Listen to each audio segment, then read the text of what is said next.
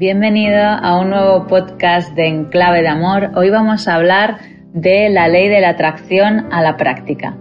Un tema que me apasiona, como a lo mejor ya sabes, y ah, es un concepto que llegó a mí hace unos años y me ha ayudado tanto, me ha servido tanto em, para tantas cosas, para empezar, para reducir el estrés, para tener mayor claridad, para poder volver a mi eje cada vez que venía una situación que me hacía tambalear. Me ha venido bien para poder tratar con el máximo cariño y empatía a todas las personas con las que me he cruzado. En fin, he, obtenido tanta riqueza gracias a este concepto que, que, me parecía imposible no compartirlo contigo. Así que voy, voy a, a procurar poner en palabras de la manera más sencilla que, que pueda este concepto que, que para mí es, es, difícil de expresar de alguna manera, ya que es más intangible que tangible. Pero aún así, como, como me apetece mucho compartir contigo estos beneficios, pues voy a procurar hacerlo de, de la mejor manera posible. Hace eh, algún tiempo llegó a mis manos eh, la obra de Abraham Hicks, que, es un, digamos, como una especie de colectivo que canaliza una mujer que se llama Esther Hicks, que eh, a día de hoy todavía ofrece diferentes seminarios. Y lo que sostienen desde esta ley de la atracción es que todo lo que tiene la misma frecuencia tiende a unirse. Es decir, que eh, las frecuencias funcionan como una especie de imanes. Eh, por decirlo de otra manera, si yo estoy cabreada, es más probable que yo obtenga resultados a mi alrededor eh, que me ofrezcan esa misma frecuencia y pueda conectar, por ejemplo, con el cabreo. Y lo mismo al revés. Si yo estoy conectada con una emoción de alegría, es mucho más probable que como imán yo atraiga eh, situaciones o personas alegres. Y no solo eso, yo añado también que, nuestro sistema de percepción también queda alterado. Es decir, si yo, por ejemplo, estoy conectada con la emoción del cabreo o de la alegría, yo voy a tener mis sentidos más atentos a eso, a ese tipo de estímulos, al igual que una mujer embarazada de repente ve más embarazadas y se piensa que hay un baby boom, cuando en realidad eh, simplemente es que tiene el foco y la percepción más despierta en la frecuencia en la que está. ¿Vale? Esta sería la primera ley según em, Abraham Hicks, eh, canalizada por Esther Hicks. Eh, la segunda ley es la ley de la creación deliberada. Em, ¿Esto qué, qué significa? Significa que si la primera ley funciona, queramos o no, simplemente funciona, igual que la ley de la gravedad, eh, aunque uno no quiera que el boli caiga al suelo, va a caer. En la segunda ley de lo que estamos hablando es de que nosotros podemos eh, voluntariamente y deliberadamente, a través de nuestro foco, de nuestra intención, de nuestra atención, de nuestro recuerdo eh, y de todas estas facultades que tiene el ser humano, nosotros podemos colocarnos en la frecuencia que queramos, obteniendo así el resultado de convertirnos nosotros en un imán, en un campo electromagnético para que aquello en, lo que estoy en esa frecuencia pues venga a mí. Em, parece, eh, digamos, algo complicado, pero en realidad es que es muy simple y opera siempre y todos los días. Si no, pensemos pues en los días que que nos levantamos con la pierna izquierda, ¿cómo va el, día? ¿no? Eh, pues se me cae la taza de café con leche, eh, pierdo el autobús, llego al super y hay una cola inmensa. Es como que lo bueno llama a lo bueno y lo malo llama a lo malo. Entonces, en esta segunda ley de la creación deliberada, yo lo que hago es trabajar para estar conectado en la frecuencia que quiera, para convertirme en un campo electromagnético y captar aquello que quiero. Em, la tercera ley es eh, quizás para mí la más retadora, que se llama el arte de permitir o el arte de recibir. ¿Qué significa esto? Que si la primera ley funciona porque sí, la segunda yo estoy poniendo un acto voluntario en ponerme en esa frecuencia, en el tercer punto lo que estoy diciendo o lo que estoy creyendo es que confío en que aquello que yo he pedido vendrá a mí, sin forzar. Es decir, eh, se podría resumir con eh, la frase que, me gusta mucho, echa tus sueños a volar, que si son tuyos, volverán.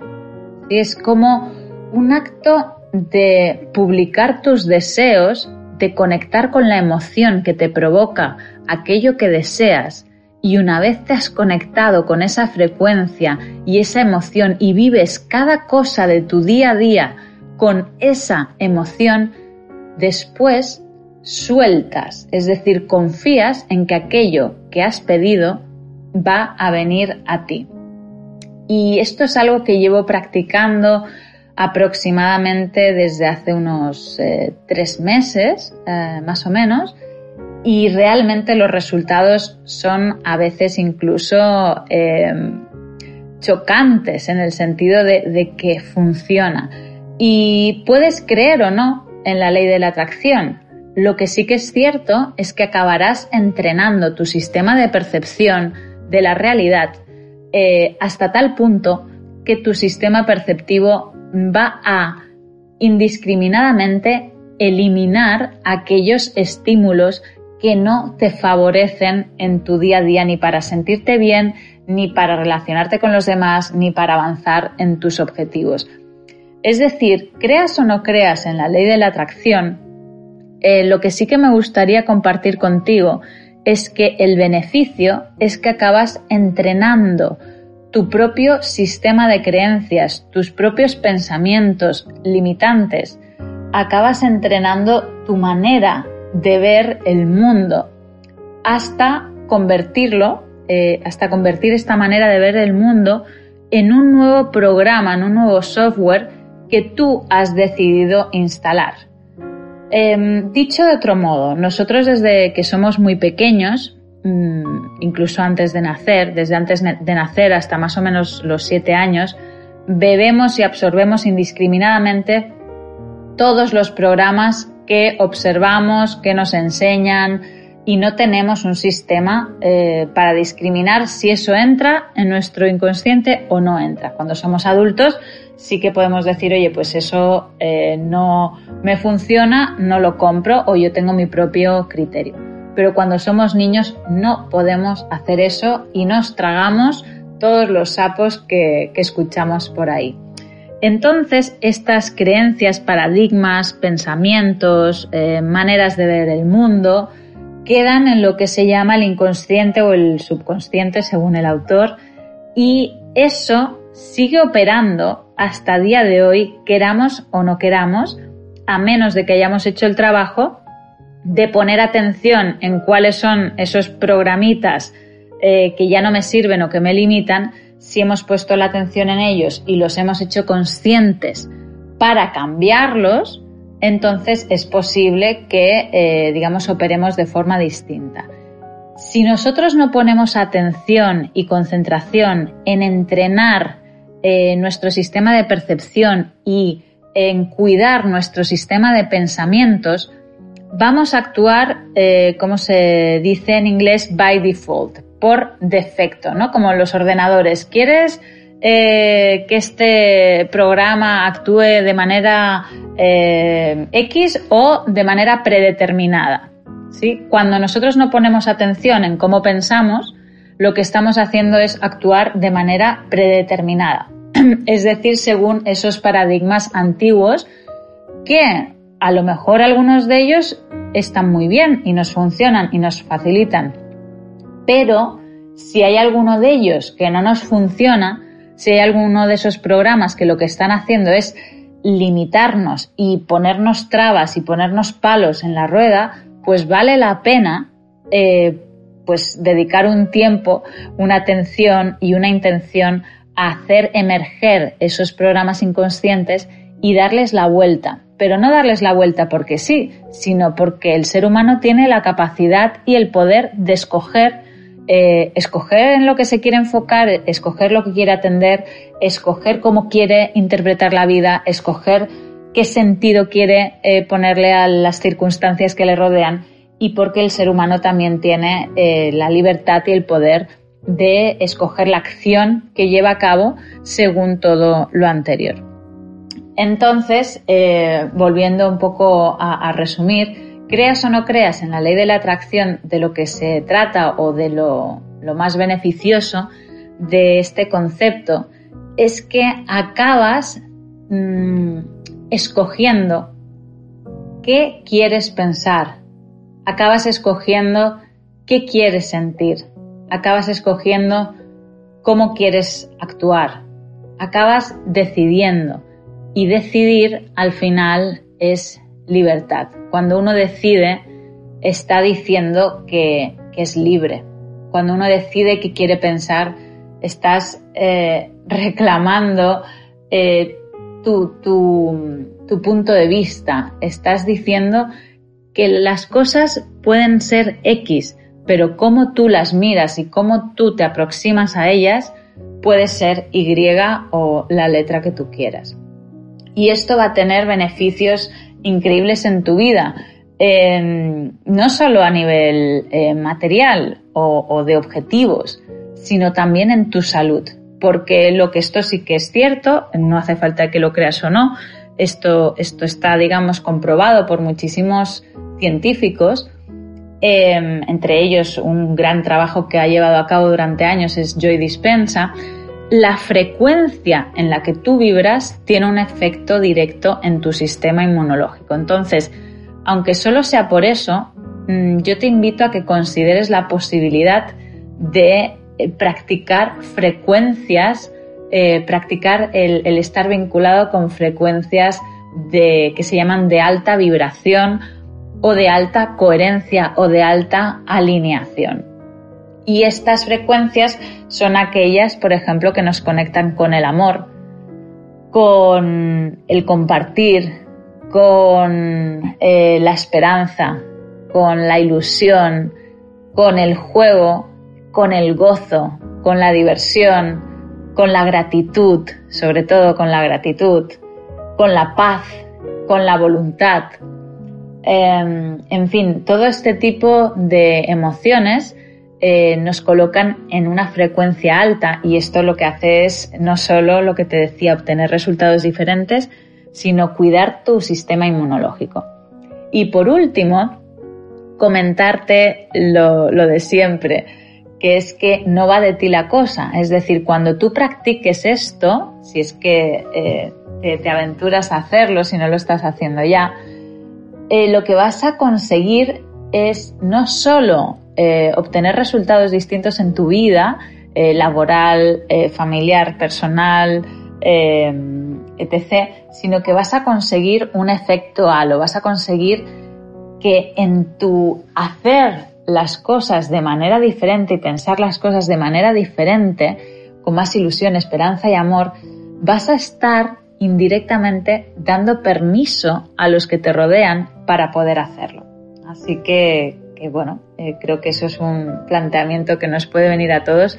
Eh, no sé si, si te imaginas o si te gustaría pensar en que todas las personas de este planeta pues estuviéramos vibrando en esa frecuencia, ¿no? De amor, generosidad, eh, que, acabaríamos en un punto de, oye, invito no, eh, invito yo, no, no, invito yo, ¿no? O sea, al final la pelea sería de, quién es más generoso, quién es más amoroso y, creo que, que, bueno, que con este tipo de detalles que nada tienen que ver con el qué, sino que todo tiene que ver con el, con el cómo, pues creo que realmente el mundo sería un lugar muy distinto. Y por último, para resumir, te voy a compartir pues tres cosas que a mí me ayudan a estar en frecuencias eh, elevadas como las que te he dicho, por si te pudieran servir, aunque yo creo que aquí esto es algo muy personal y que cada uno ha de encontrar su propio camino y su propia manera de llegar a ello, ¿no? Eh, a mí me ayuda muchísimo, muchísimo el escribir aquello que quiero en tiempo presente, como si yo ya lo hubiera conseguido. Y entonces me levanto cada mañana y leo eso que quiero con una voz, eh, digamos, como si ya lo hubiera conseguido, como si ya viviera eso, como si ya tuviera esa casa en el campo eh, y, en fin, mil, mil cosas más. Y justo también antes de irme a dormir lo vuelvo a leer. Otra actividad que estoy realizando hace unos meses es la meditación.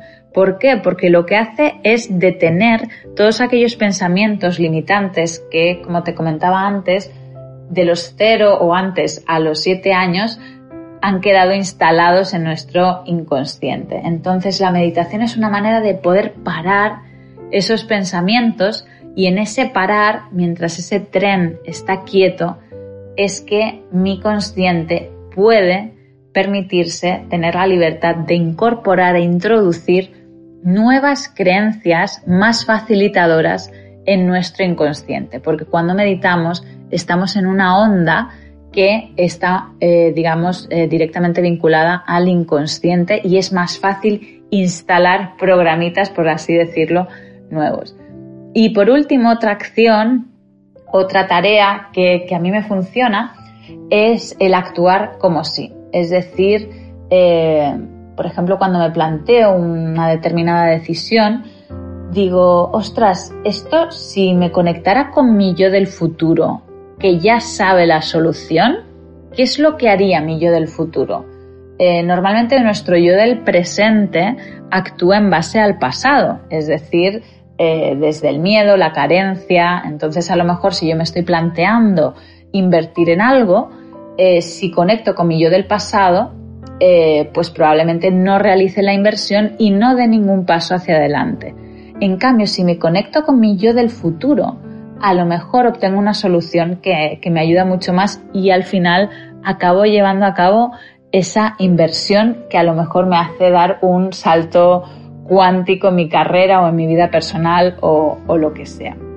Así que hasta aquí por hoy eh, es un tema que, me apasiona, como sabes, así que probablemente haya eh, una segunda parte y, sobre todo la habrá eh, seguro si es alimentada por tus dudas, curiosidades o, comentarios que me encantará que escribas en el chat o también puedes hacerlo escribiéndome un correo electrónico en info.anamerlino.com o también puedes hacerlo en, Instagram donde también tengo colgado un vídeo relacionado con este tema y puedes allí eh, añadir tus comentarios en arroba ana-merlino- y también, si te apetece, puedes echarle un vistazo a mi web en www.anamerlino.com. Pues hasta aquí por hoy, te mando un abrazo muy, muy, muy fuerte y como siempre, ojalá seas tú todos los días de tu vida. Gracias.